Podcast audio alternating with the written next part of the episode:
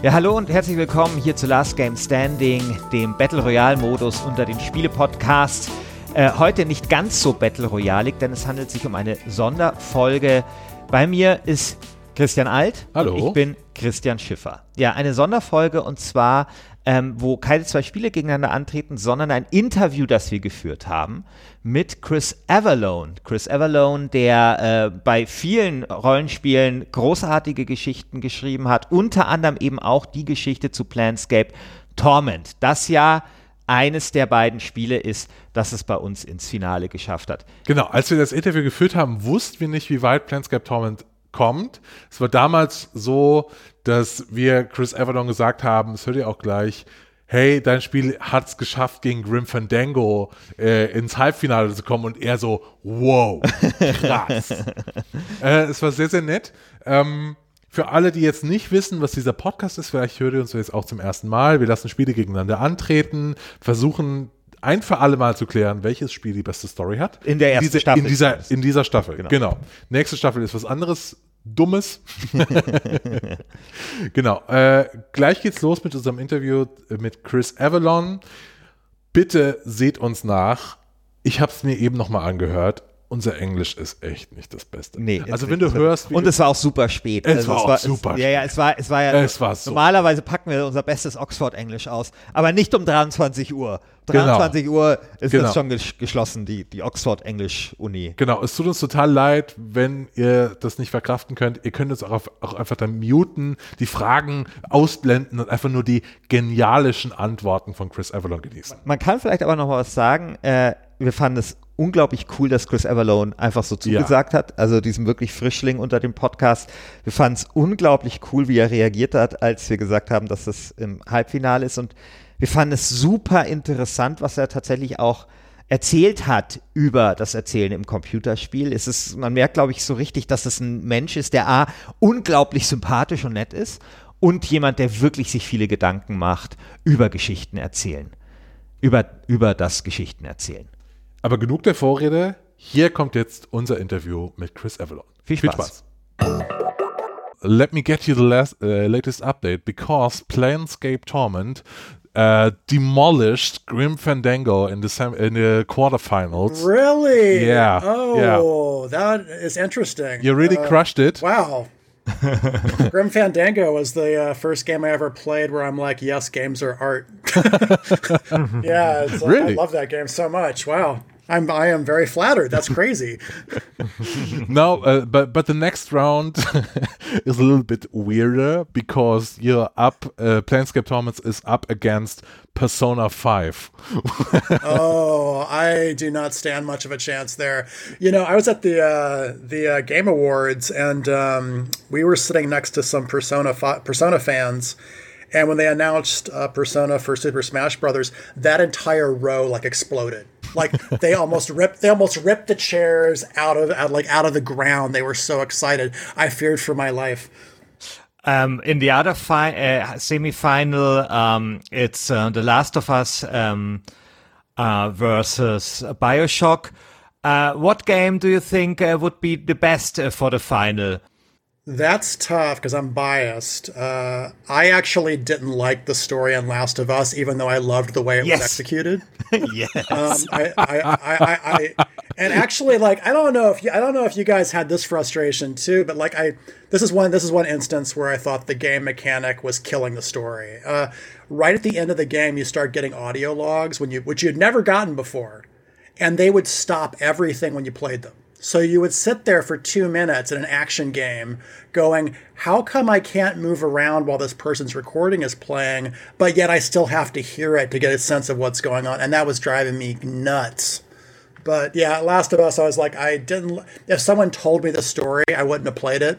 Uh, but it was more the characters you met and then how, how natural the interactions were. And then, sorry, I'm going to completely go off on a tangent, but I'll, I'll, I'll try to make this short. And then I heard about how much the voice actors influenced the story.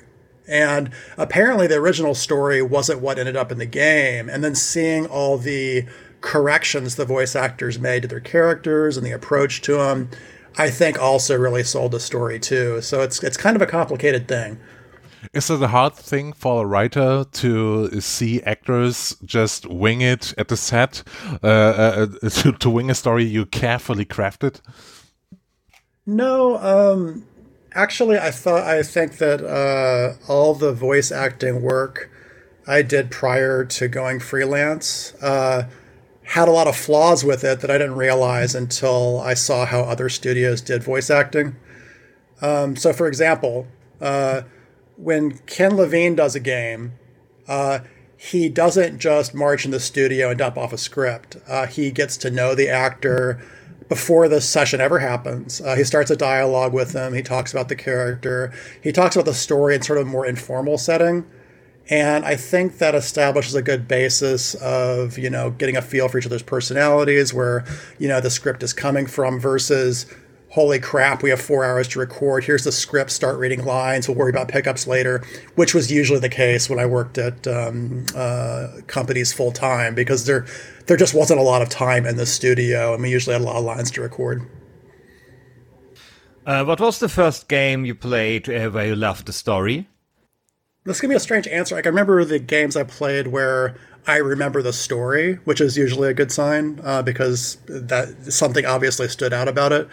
Uh, but usually, when it comes to stories that I've loved for games, I usually find it's more about a game mechanic they did with a story that makes it stand out. Like, hey, the protagonist dies halfway through and you may never get him back. Or, hey, you know, you were supposed to save the world, but we blew it up halfway through. Or, hey, this is mostly a combat game where you shoot people, but now there's this, you know, period in the game where you download your brain into an android's brain and you fight using your intelligence. Like all that stuff where it was good story moments for me. And I'm like, wow, that's really cool. But it was because of the game mechanics involved. But um, um, but to answer your question, uh, so first game uh, story that I loved. Um, so I'm old, so these are going to be really old examples. Uh, uh, Infocom was this company that did text adventures way back when. Yeah, we, and, we know Infocom. oh, thank God. Well, in, in case anyone listening doesn't. Uh, the, but basically, since that was what that, that's what was mostly selling the game, uh, they would turn out these really cool adventure titles. And there is, is two I remember. One is um, they did a pyramid plundering game called Infidel, which kind of surprised me because the game does judge you.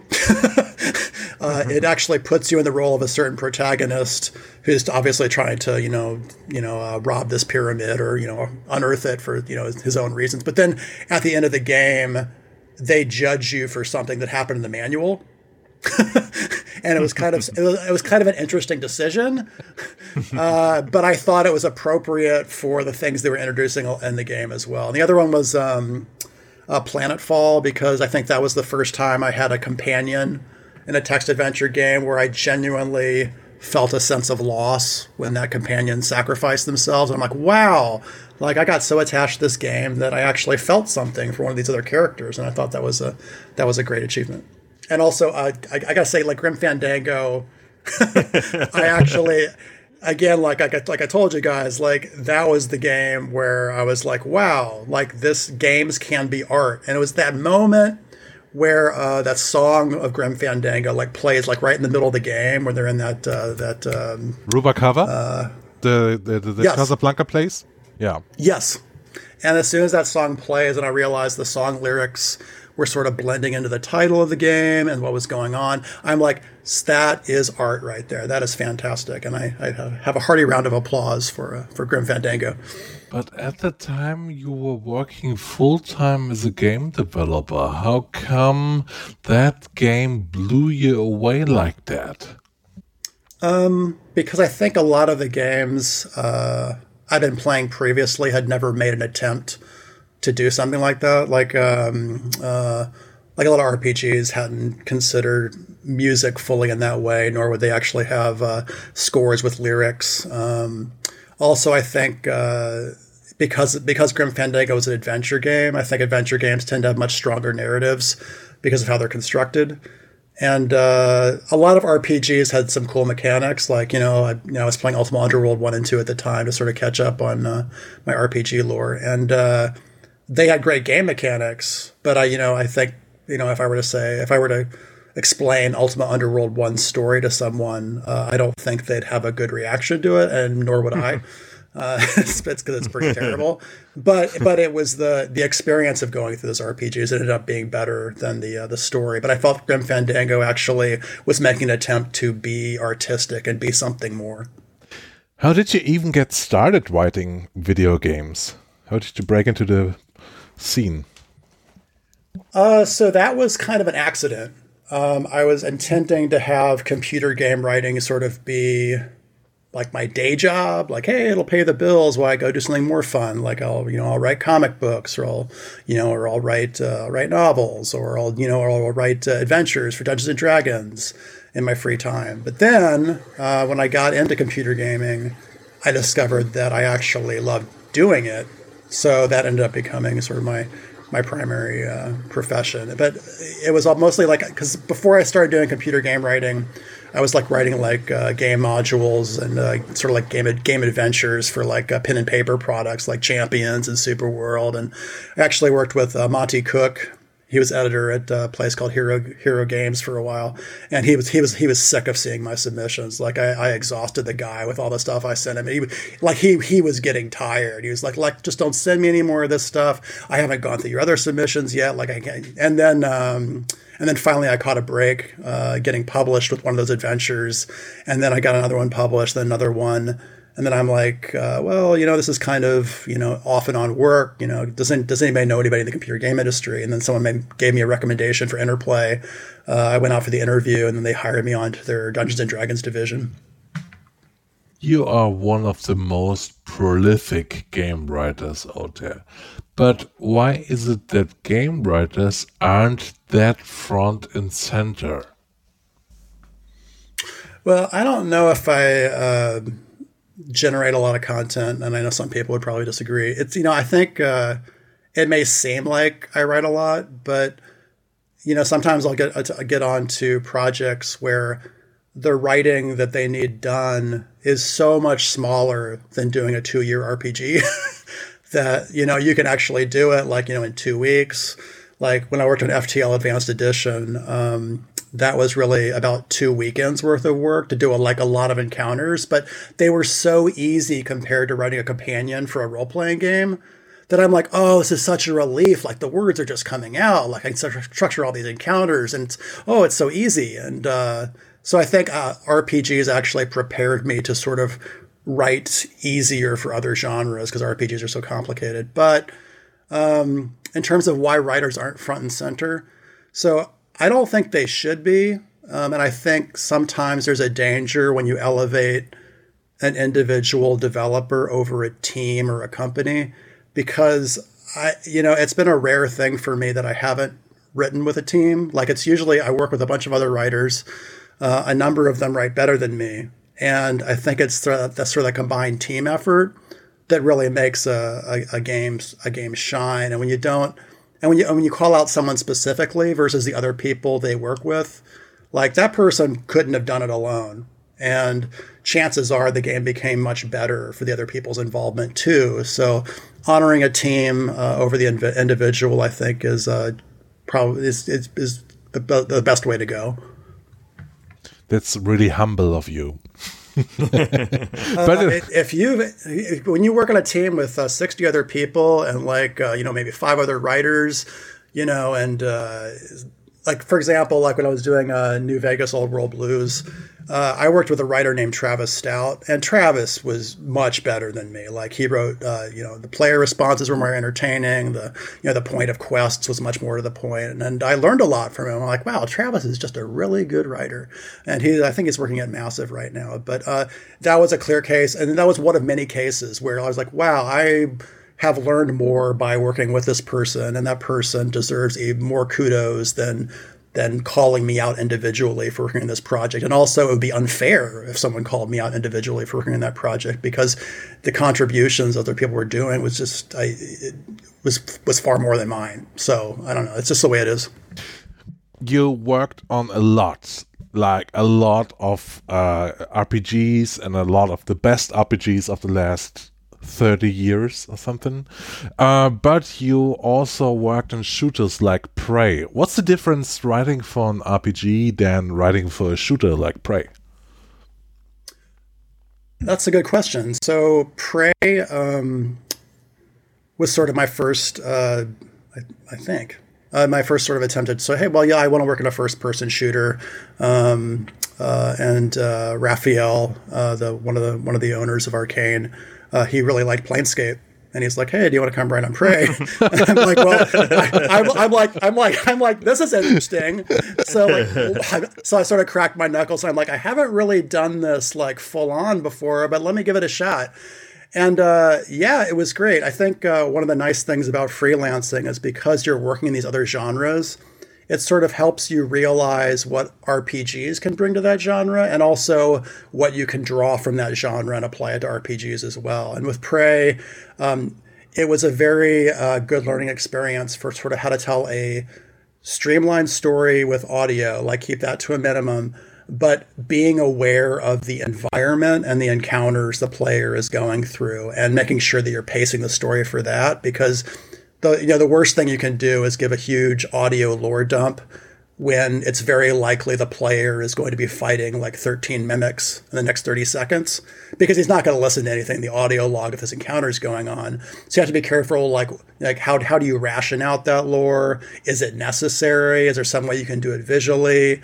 Um, that's an approach that that Prey sort of like hammered home, and it, it, I you know I, I, certainly enjoyed working on it. Uh, it uh, the first time I got attacked by a mimic uh, was pretty frightening. I was like, did that did that chair just attack me? Oh my god, not the table! Oh my, and then a coffee cup, and yeah, it was crazy. Um. Okay. Uh, could you walk us uh, through the process of writing a game? Where do you start when you when you write a game?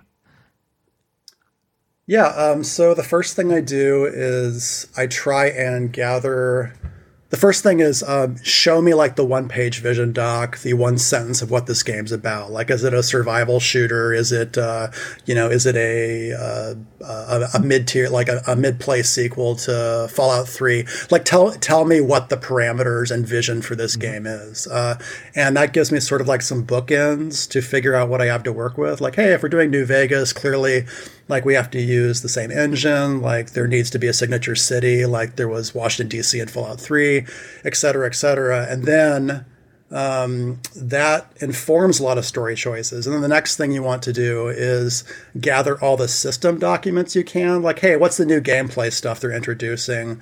Um, like what new systems are there? And then once you sort of have that raw mass of material and like you've learned all you can about the franchise uh, you know if appropriate or you've or you've written lore for the franchise then what you do is you sort of grow the story out of that and go okay with all of these things present how do i construct a narrative that complements the game mechanics and sort of reinforces like whatever feel the game is trying to have. Like if I'm going for survival horror, what elements should I include in the story, or what mystery should be there to sort of reinforce that that that that horrific uh, you know fear of the unknown, whatever it happens to be. Um, after that, um, I try and get the. Uh, the sign off on all the leads on a one page brief for the story. We're like, hey, here's where I think this could go what do you guys think about this? And then discuss that, get approval, then start flushing that out more and more. Like a one pager becomes a four pager.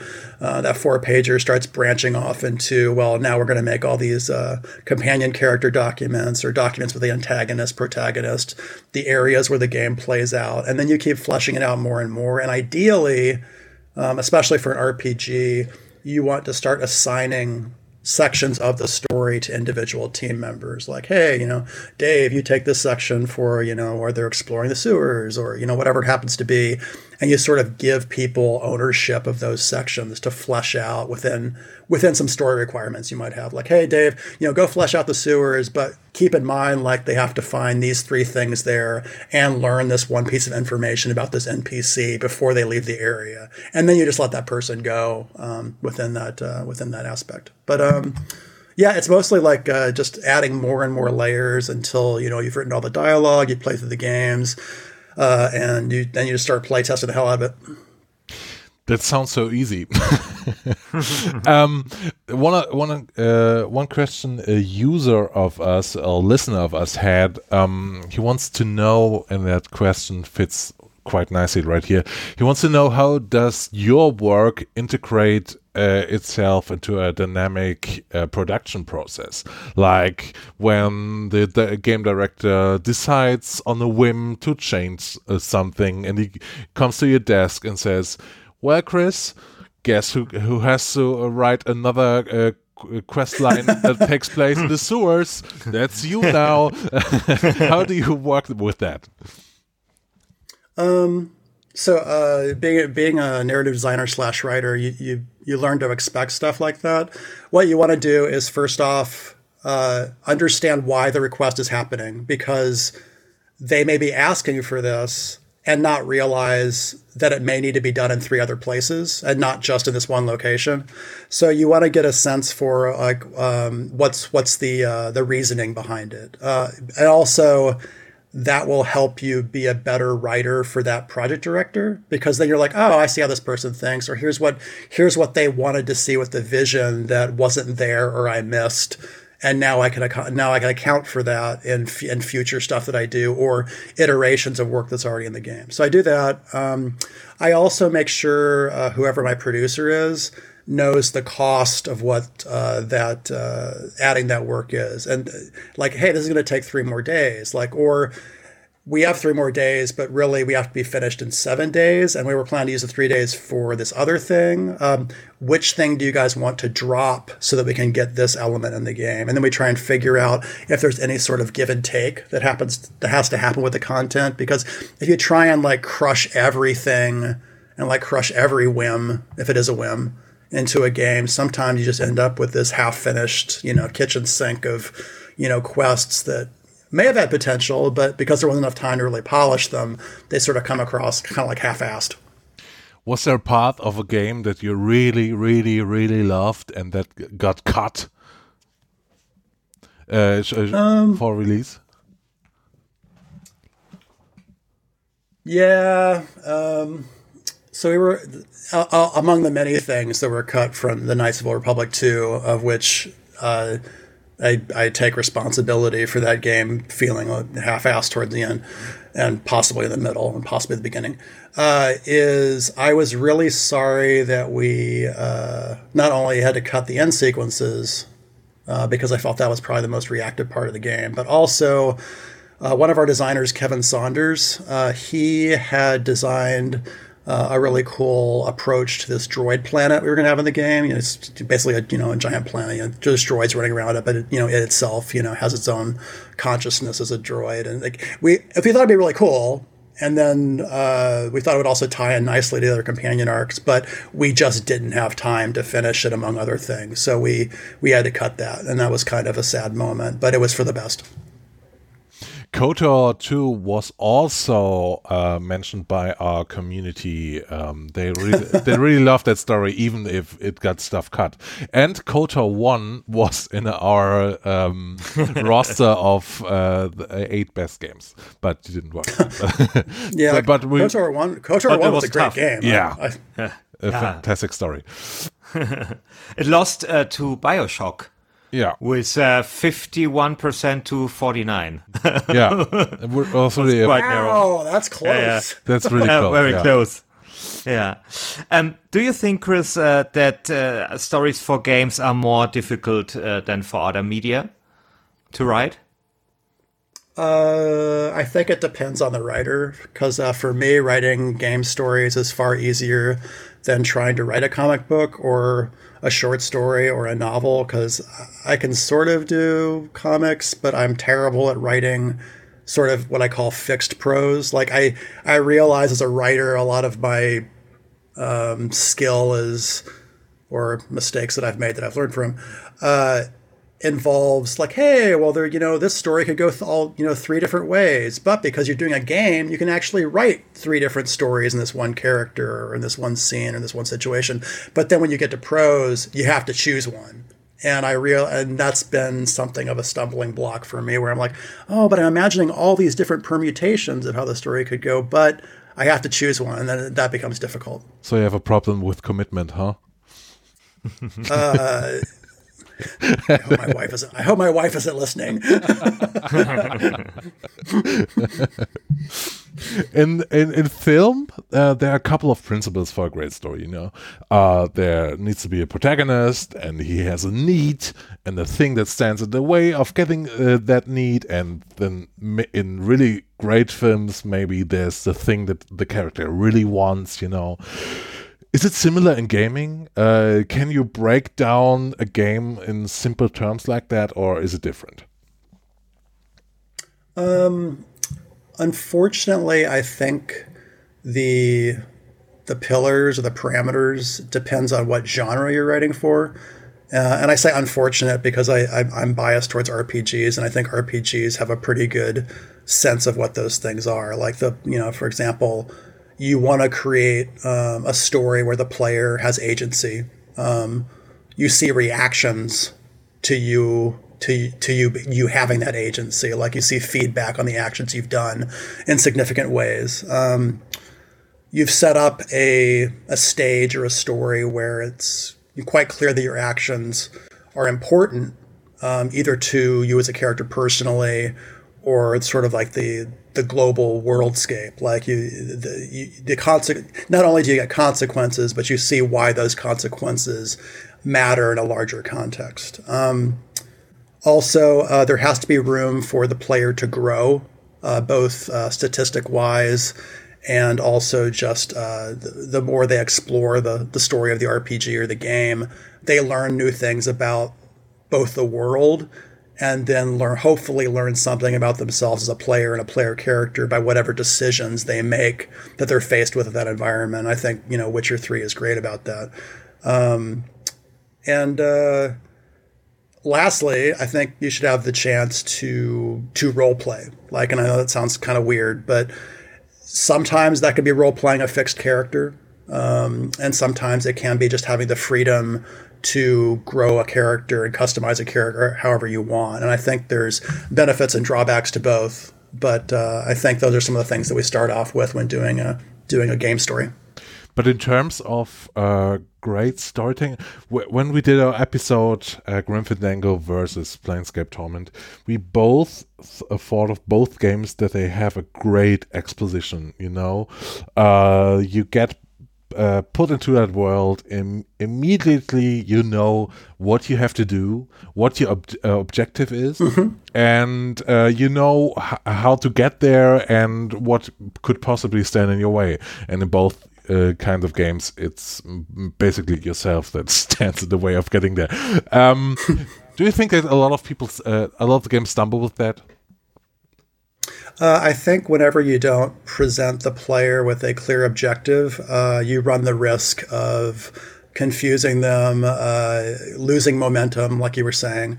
Uh, I mean, one thing that I like to, I always like about Game of Thrones is even though the plot gets incredibly convoluted, and there's a lot of like side characters popping in and out and dying left and right, but what I think the show does, and then also the books obviously did, is that when no matter what the chapter was, like I knew what the stakes were for any scene, mm-hmm. like what what was going to be gained or lost, and who I was rooting for in each scene. Um, even though there were so many of them, it was always pretty clear to me, like, okay, well, these guys are currently the antagonists, and they may not be that way by the fifth book, but right now, these people are my enemy, and it's important to defeat them and even though I don't know the larger reasons behind why this might be happening, it's pretty clear in the moment what I need to do. And I think that's sort of the, the, the best approach for any section of a game. Like, does the player know what they're trying to accomplish, and what and what level of urgency do you want to give to that? Um, and with RPGs, it's it's, it's a it's a challenge sometimes because you don't want to introduce so much urgency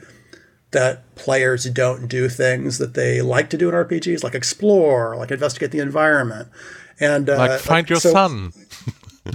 in Fallout exactly. 4. Yeah. Well, well, that's a that's a different thing. Uh, I will say, like, so so I have this whole. Sorry, I'm going to go on a spiel about open world games. So what drives me a little crazy about the approach to open world games and narrative is that sometimes it feels like they're trying to impose a single player story on an open world experience. And I don't yes. think that works very well. And I think that you have to make the narrative open as well.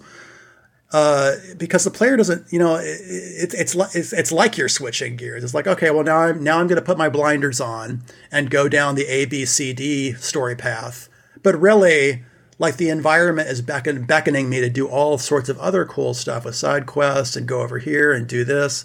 And um, finding some union between those two, I think, is really important. But I think the most difficult conversations I've had are when people are insistent upon, well, I understand where you're coming from, but it still needs a single player story. And I'm like, I think you can accomplish that in a different way that would be better for the player experience. And then we debate it. hmm. Um, let's talk a little bit about Planescape Torment, uh, the game who has a great chance at going to the final. Um, how um, it's yeah, it's a, a, very pretty, it's a pretty weird game in a weird world. Um, how did you even begin writing this game? Yeah, so uh, the process I, I, uh, mentioned earlier about how I approach game stories was the same thing for uh, Planescape. So first off, uh, I absorbed everything I could about the franchise. I'm like, okay, what's what's the aesthetic rules here? Like, what are players expecting when they go to this D and D campaign setting? Because Planescape was a was a campaign setting that uh, TSR slash Wizards of the Coast had for players playing Dungeons and Dragons. So I read all the modules. I tried to read all the books, uh, although that took a while. So I was like halfway through the books when production started. Um, and then uh, the second part of that was there was a whole series of technical limitations, like you know New Vegas had with you know the editor and expect- expectations from Fallout Three. Um, part of the the quote unquote rules for Planescape was okay, well it you know, it has to use Bioware's Infinity Engine, which was great, but when you when you decide that there's a lot of also narrative things that come along with that. We're like, okay, well now I know how the dialogue system is going to work and how character progression is going to work and how backgrounds are built and how much we could probably get done in the time provided. And once I had those things, then I started fleshing out uh, a story around that. And I'm like, okay, well, Planescape is all about being unconventional. So, what are elements of RPGs that I think would be good to sort of turn on their head because that would actually complement this franchise. It would strengthen it would strengthen the message of this franchise. So, a lot of the ideas in Planescape came from, well, you know, what if we don't worry about death? Like, you know, what if, uh, you know, uh, a lot of characters or creatures that you took for granted as evil and needed to be destroyed in other games are actually helpful in this game? Or what if you made rats dangerous? Or what if we threw swords out the window? Or what if there's no halflings and no frickin' dwarves anywhere? Wouldn't that be like, and all those elements informed uh, like you know the, the the story of the game and then sort of your uh, your journey. And Planescape was very much because one of the things I was sick of was you start an RPG and literally like hey go save the princess or hey go save this nation you know nothing about or you know go save a family member you're not really attached to. And that bored me and i'm like i don't want to care about this shit like i don't care. But I'm like, but if we started a game where you are the mystery and everything revolves around you and every single NPC might know something about you that makes you more powerful, suddenly that seemed to be a much easier thing for a player to to understand and get motivated by versus, oh no, you know, the princess is in another castle. Like hmm. I just uh, uh, yeah, uh, yeah, yeah, of course. okay, okay. Um, and all this uh, philosophical stuff uh, who was discussed around the game. Uh, did you have all this philosophical stuff in mind when you write the game, or was it, yeah? Uh, some of it. Uh, other parts of it came from the universe itself because uh, the whole belief equals reality was a was a big part of uh, Planescape, and then we looked for ways to leverage that in the game. Like you know, you can create you know new new characters by by simply bring it's up their name so in conversation. Weird. It's so great. Yeah. well, you know, part of part of part of that was even game mechanic uh, deterrent because I'm like, wow, there needs to be some advantage to character lying. And I'm like, what could be an advantage? I'm like, well, you kind of lie about your name a lot. And I'm like, but what if that, you know, what if that made someone co- suddenly come into existence? That might be kind of cool. And so there were elements like that. Um, but other philosophy elements was more uh, things that either uh, setting up character arcs like with uh, like with Ravel Puzzlewell, um, there were certain things and questions that you know she brought up that actually were determined by her character summary because like you know hey well we want you know we want to build her up as this big you know scary mythological figure and so what do scary mythological figures do? Well, you know, they ask you riddles, like they pose impossible questions to you, and then it's quite clear, you know, they have the power to, to do all these horrible things to you if you know if you don't know the answer. And so a lot of that stuff actually would, would sometimes come from the characters, and other stuff would just come from you know other you know books I read or films I'd read where I thought, hey, that's kind of a neat idea. Like uh, I wonder if there's a place in Planescape for it. And because Planescape's so open, like you can do anything in that setting, which amazed me because I didn't realize that you know d&d would allow itself to sort of like be opened up like that and that was a perfect canvas just to use all these ideas on because it, it in planescape like everything fits what uh, i just finished the game like three weeks ago for the first time. It was really amazing. Um, and what I really found interesting is that um, Planescape is like a bizarre world of RPG design. Everything that you take for granted in other games is flipped on its head. Why do you think that uh, no other game writer or designer uh, had the same thinking about designing a game world like you, where you say, "This is how it's done, like uh, right now, and we're gonna do the opposite of that." You know, um, I don't know for sure, but if I were to hazard some guesses, the first thing would be um, there's a lot of direction you know, especially within larger game companies, of not deviating too far from a certain direction that they think players are comfortable with.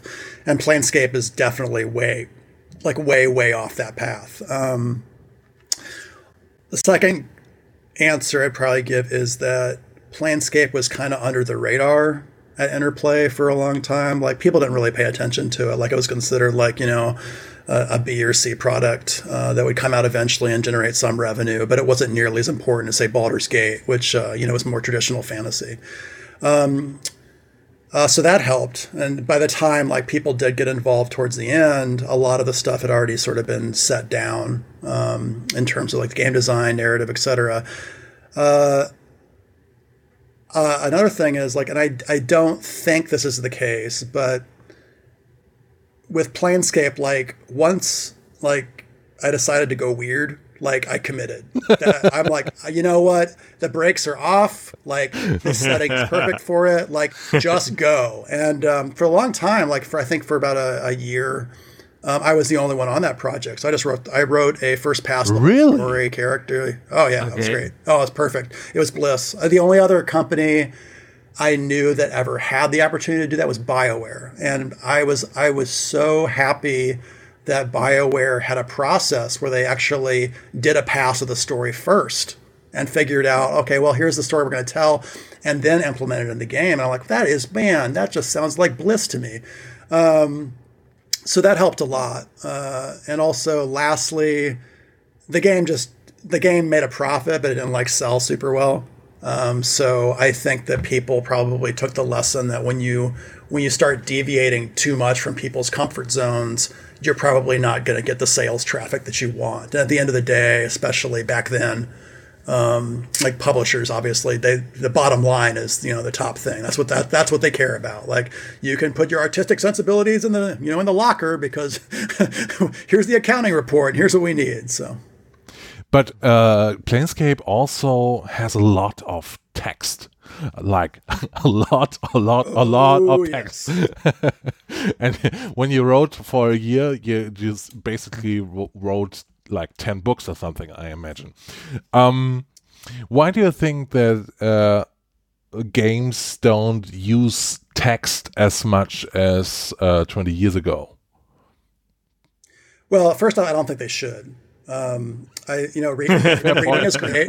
no, no, reading is great. Don't get me wrong. I'm not saying like you know toss your books away. What I'm saying is, if reading is one thing, playing a game is another, and if you're not thinking of new ways to present that written information, uh, you're probably not doing your job as a narrative designer. Like, how are you using your audio? Like, how are you coordinating with the area designers to to set up this world space so it's also telling part of the story? Like, you know, this is kind of a classic example, but like if you go through like a museum level in a first person shooter, and then like you see like all the exhibits and history playing out as you're fighting, you know, through these corridors, that's not a bad way of presenting the history of a you know a person or a world and it's being done visually without interrupting the player's movements or their pacing. Reading reading definitely makes you have to stop and go through that go through the text, and um, that is not something that a lot of players are always happy with. I'm I'm not always happy with it, especially if the text is going nowhere and it's clearly going on too long or someone's being indulgent. I'm sorry, I'm being rude, but uh, it's it, well clearly like like what I loved about Witcher, um, Witcher Three, is like the lore items I'd read usually had some nugget of information in them that would help me as a player or help solve some mystery or figure out where an item was. And I liked that a lot more because it, it not only uh, sort of gave you more lore of the world, but it also um, gave you something tangible at the end of it. And I think that's a much better way to present lore information than simply, you know, reading a hundred pages of, you know, text in a you know journal or a codex. Like I think that's that's sort of um, uh, pushing the player away from the gameplay. What was your favorite uh, favorite quest in uh, Planescape Torment? Oh, that's tough. Um, well, I don't know if it was I don't know if it was a quest, but um, I really liked doing a lot of the companion arcs. Like I liked uh, the whole the whole uh, Dak'kon's uh, you know un- unbroken circle of Zerthimon like that that was a very late game addition but when I was writing his companion arc I'm like wow the, you know I've got a I've got a priest character here who hasn't really had a chance to talk about his religion. And I'm like well that seems wrong. Um, and so I you know I started okay well what would you know the the Githzerai religion be like? Like you know they, they need all this mental discipline to survive their home lane and then and then from there that just kept building and um, I feel slightly guilty because it was also kind of subversive, um, and that it was actually under not undermining but questioning some of the uh, Forgotten Realms lore. Because uh, it was introducing the idea that you know the the hero of the Githzerai culture actually wasn't a hero at all and he'd gotten you know brainwashed by his previous masters. And i'm like well i wonder if i wonder if tsr will approve of this. But they did i don't think they noticed so I'm like, okay, well, I guess I guess that's in. So um, they didn't make the that. stats checks. yeah, and you know, I, I sometimes worry with franchise holders they they miss subtleties like that, especially like with uh, you know Knights of Republic two and uh, like New Vegas. Like I sometimes I wonder if they they miss certain things that we slipped in there, but uh, I guess time will tell. uh, was there any difference um, between writing a Planescape Torment and writing Tides of Numenera? Uh, yeah. So um, with Numenera, like I gave some uh, feedback uh, uh, to Colin McComb's story, and Colin McComb worked with me on um, on Planescape Torment. Uh, and I also uh, wrote one of the companions, but the the thrust of the story um, was wasn't I guess coming from I guess I guess the approach I had in Numenera was okay, so I have this companion um, and this this this amount of writing and character portrayal. How do I use that companion to inform the player about you know the the new world of Numenera that they're in, um, and also like and point out some of the uniqueness of it, uh, and then also how how does this character's arc support uh, the story that Colin's set up? And those were kind of the it was so that the writing was was more focused in that respect. Um, the other thing was because Numenera was intended as a spiritual successor, uh, because they, they you know they couldn't use Planescape again, even though they had the, the torment names. So they had to sort of like you know start from scratch and sort of keep the the principles of Planescape uh, into the new game. Uh, part of the decision with writing for Numenera was I realized that uh, a lot of the companions in your party uh, weren't very fun. like they didn't, they weren't they, they they didn't joke around very much. They had some really serious issues, and it's fine if like you know even a funny character has serious issues. But one of the things that I think made Planescape a little more tolerable at the beginning was that there was someone with you that you at least understood and could identify with, and even though his jokes were bad, like you might get a chuckle or two out of him every once in a while, and you and it helped you sort of like have an anchor to the universe while all this weirdness was going on. So the companion that I wrote for Numenera was intended to to to be that type of character that you're like, oh well, you know, I I get this guy's shtick, and then of course like we'll reverse it later. But um, it was something like, hey, let's let's introduce some levity into this game because that's also an important part of what I think made Planescape Planescape. Let's talk about the future. Um, where do you think story-driven games are headed? Well, I think uh, I'm going to sort of like screw this answer up by going into the past somewhat. So, we don't care. We go to the past all the time. uh, I guess I guess what's been encouraging to me as a, a, a game writer is the increasing amount of importance uh, publishers and any game developer puts on story because that wasn't always the case uh, when I started out in the industry. Like stories were just kind of like the um, something you slapped over the gameplay and like then you were done. However, uh, once publishers saw the dollar value in a game having a good story or a good story interactive experience, like you know, um, you know, Half Life One really shook up the first person genre by creating much more of a like a, a narrative environment and uh, we can look back at it now and go, oh, it's not terribly deep. But for the time, uh, it did something new with the first person genre that sort of set set a new bar for what people should do. So, and then also, uh, I think a number of publishers did not like seeing their game get tanked in reviews because the story wasn't good. So, a lot of job opportunities for writers popped up, which was good. Mm-hmm. Um, so, I expect that trend to continue, uh, and I think stories will start getting even more sophisticated than they have been previously. Um, it's been really interesting seeing a number of genres start incorporating like RPG and narrative mechanics into their design. Like, like uh, Assassin's Creed Odyssey surprised me. I'm like, what? I'm like, oh my god, I'm playing an RPG, and they, they didn't even call it an RPG. I'm like, oh my god, it's everywhere now. So seeing to so seeing those elements start becoming more common in games actually has been really kind of cool to see. And like, oh wow, you know, it's like suddenly all the genres are kind of bleeding together and taking the best part. So yeah, but that's been kind of encouraging. Mm.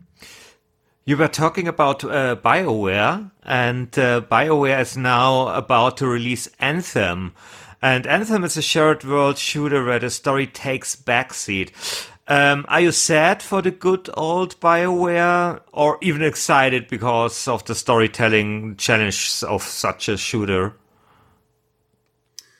I have not followed Anthem. Um, I had heard uh, some mention that, you know, while, while it will have um, uh, story elements, it wasn't going to have the same prominence that you might expect from, say, like a Dragon Age uh, or some of BioWare's older titles. And that that I guess is sort of in keeping with the style of game, but I always felt that BioWare's one of BioWare's many strengths was how they did the stories for their games, and they created a lot of characters that people love. And um, while I still think that's possible if you move the push the story back a bit, the fact that that's not like weight as heavily as say Dragon Age, for example, that that would make me kind of sad. And then you know another thing about Bioware is like um, I of, all, of the of the people I used to know there, like almost none of them are there anymore. Um, uh, you know, David Gaider's off doing you know his own thing, thank God. Uh, and then um, you know Mike Laidlaw left, and I'm like, oh, that sucks. And then you know I got the chance to work with him on this game called Waylanders uh, this past year, and I I think that you know Bioware really lost someone really special with Mike, and the fact that you know he he's on to other things I think is a is a loss for Bioware. Uh, I saw that you're working on um, on a game with Ken Levine. Ken Levine's Bioshock is also in our uh, in our roster for best uh, story in a game. Any hints what you might expect? You guys working oh. together? I know it's really I, secret. I, I, know. No, no. I oh, it is. Yeah. If I said anything, I'd be I would be killed in a, a variety of exciting ways. Uh, all I can say is, is it's I you know I don't even I can even describe the experience. It's I've been working on it for for for for a, for a while. It's it's amazing, and I think it's going to be very very cool. I, I I wish I could say more. I can't wait till I can say more. Next time, maybe. Um, okay, last question. Uh, last two. Uh, we, we last two questions. Uh, uh, one is really easy uh, and the other one is extremely, extremely hard. So buckle up. Oh, um, the first one is the easy one. What's the game you worked on you're most proud of? That is completely unfair. Uh, uh, see, I well, I, I, well, see, I, am proud of them for different reasons. Like sometimes it was the process we used to to finish a game that was taking a nosedive, and like, hey, we managed to pull it up before you know completely crashed. Like it, you know, may or not have done super well, but oh, I think Alpha Protocol had a whole oh, shitload of challenges. I like I like the yeah. game a lot. It, it had some yeah, mechanical challenges, people, but you are very you are very kind. You are very kind, uh, but like ha- half of that game's development was just wasted by you know managerial direction, and you're like, wow, okay, mm. that's and and when you're when you're struggling and fighting to uh, to fix a game that's already halfway through in a state like that, that's that's not a great place to be in. But yeah when you get to the finish line, you're like, okay, well, that was pretty difficult, and I learned a lot, um, and I'm proud of that. And I wish it could have been done differently, but that's things that you keep in mind for the postmortem. You go, we shouldn't do X, Y, and Z again because here are the problems that result, and hopefully we can learn from that. And we didn't always. Uh, sometimes we were lucky enough to do that, but not always. So here's the hard one uh, for our podcast, we had to choose the eight best stories in games. So here's the hard question: Which eight games would you have chosen? Which games have the best story? Hmm. Wow. okay, so well, I, I, I, I, so I, I confess that um, my game knowledge is nowhere near compared to many players out there. So I have a very limited library that I played, um, and I try and play them very thoroughly. Um, so I wouldn't say these are the best stories out there, um, but there are stories in games that I have a lot of respect for. Um, one of the recent ones is Insomniac's Spider-Man game. Uh, I think the way they took the Spider Man universe and introduced its cast of characters was really well done. It was very well crafted. I, I don't know if someone who isn't a fan of Spider Man comics would have the same thrill of going through that game. But the way that they introduced each of those characters and the look of each of those characters, it reminded me a lot of uh, uh, Arkham Asylum. But the, ch- but the challenge with Arkham Asylum is I think, you know, Batman's cast of villains are just a lot more interesting. Uh, but I think that Insomniac did a really good job with the um, with the Spider-Man universe. And then when it came out around the time of Into the Spider-Verse, like that was like a double a double whammy of goodness. So that was that was a that, that was a huge plus. so good. It's oh my god. oh my oh. god, what a movie! it's so great. You know, the I that that movie like Pixar does this, and then Into the Spider Verse d- d- did this. Like they take an incredibly difficult to explain concept if someone was trying to tell you it, and they just reduced it into the right amount of parts where you could digest what was going on. And I never felt confused unless they wanted me to feel confused. And even better, like, and this is something all like all good games do if they're inheriting a franchise, especially, is they take really shitty characters like the Prowler who no one knows who the Prowler is. Like the Prowler is like this this fourth string villain of Spider-Man universe. No one cares. But into the Spider-Verse, the Prowler is terrifying and he's cool and he's important to the story. And you're like, wow, this is this is this is a well crafted narrative, both visually, animation wise, and how they chose to sort of elevate characters that people wouldn't give you know two craps about. So yeah, Into the Spider Verse was amazing. I, again, Spider Man game was I was was a nice reinforcement of that. God, what other games? Uh, so I have some classics like I love Chrono Trigger. Uh, I thought that was my first wake up call that you know narrative should be more. Uh, Grim Fandango, which we already discussed. Um, I love System Shock 2. Um, uh, what else? Uh, the first experience with a full on Telltale game with Walking Dead Season 1, I thought was pretty impressive. Uh, uh what else? Damn it. Uh, mm-hmm. I'm trying to think what else I've been. Oh, Witcher 3. Well, Witcher 3 is weird because I, I think if the bare bones story isn't like, is isn't something that would grab you, but I think it's just the gameplay mechanics and all the other stories and people yeah. that you meet in the game and how deep they are and and like like that's the only game where I get excited when I get a side quest. I'm like, "Oh man, I wonder where this is going to go." Because it's it's not I can't take it at face value because that's not where it's going to go. Um, and I thought Witcher was was really good about doing that. Um, yeah, so I don't know if that's eight, but that's a, a bunch I just threw out there. that, that's that's plenty. Uh, thank you so much. Uh, yeah. We're done. Uh, it was so great talking to you. Um, and we no we have to be impartial. I was just about to say we uh we, we are um, we are rooting for planescape torm. No we are impartial. We're gonna see how this one plays out. Um well thank you so much. It was great talking to you. Thank you so much. Yeah hey, it was my thank, thank you guys for reaching out and you know i whether Planescape wins or loses, and if it loses, it's in good company. So I think either way, it's just a, it's a win for players in general. So like, I'm not too I'm not sweating it. great. Uh, have a great afternoon. All right, you guys yeah. as well. Yeah, we're going to bed now. All right. Thanks for staying up so late. Appreciate okay. it. Thank you. Bye. Bye. All right. Take care. Bye.